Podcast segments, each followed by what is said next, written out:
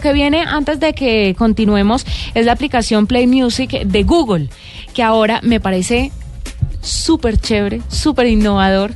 Y me parece realmente que está pensado para la gente esto, porque resulta que a veces cuando uno está escuchando una canción en ciertos servicios de música que ofrecen música vía internet, vía streaming, lo que hacen es que dependiendo de la canción que usted puso, le saca canciones parecidas, Sí. ¿cierto? Como por melodías, etcétera. Sugeridos y tal. Pues resulta que ahora este servicio de Google que se llama Play Music, eh, la aplicación de Play Music, pues va a tener un servicio que se llama Listen Now. Entonces, ¿qué es lo que va a hacer?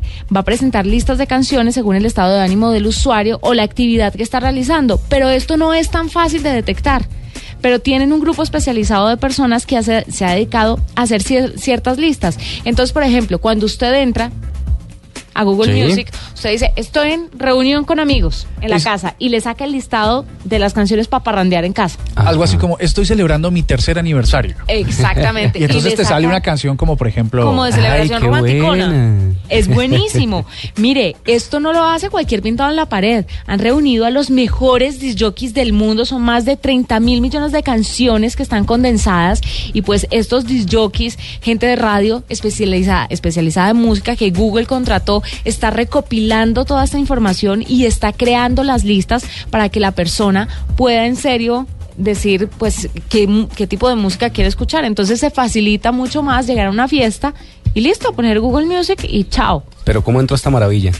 por Google Music. Google Music. Eso sí, pagando. Tiene que pagar 10 dólares mensuales, Sí. que son alrededor de 20 mil pesos, pero usted tiene un disc jockey en su casa con las mejores listas y las mejores canciones 24/7. Pero te quiero hacer una pregunta. 24 horas, esto, 7 días. ¿Esto incluye música, por ejemplo, romántica, norteña? Lo eh, que usted criolla? quiera.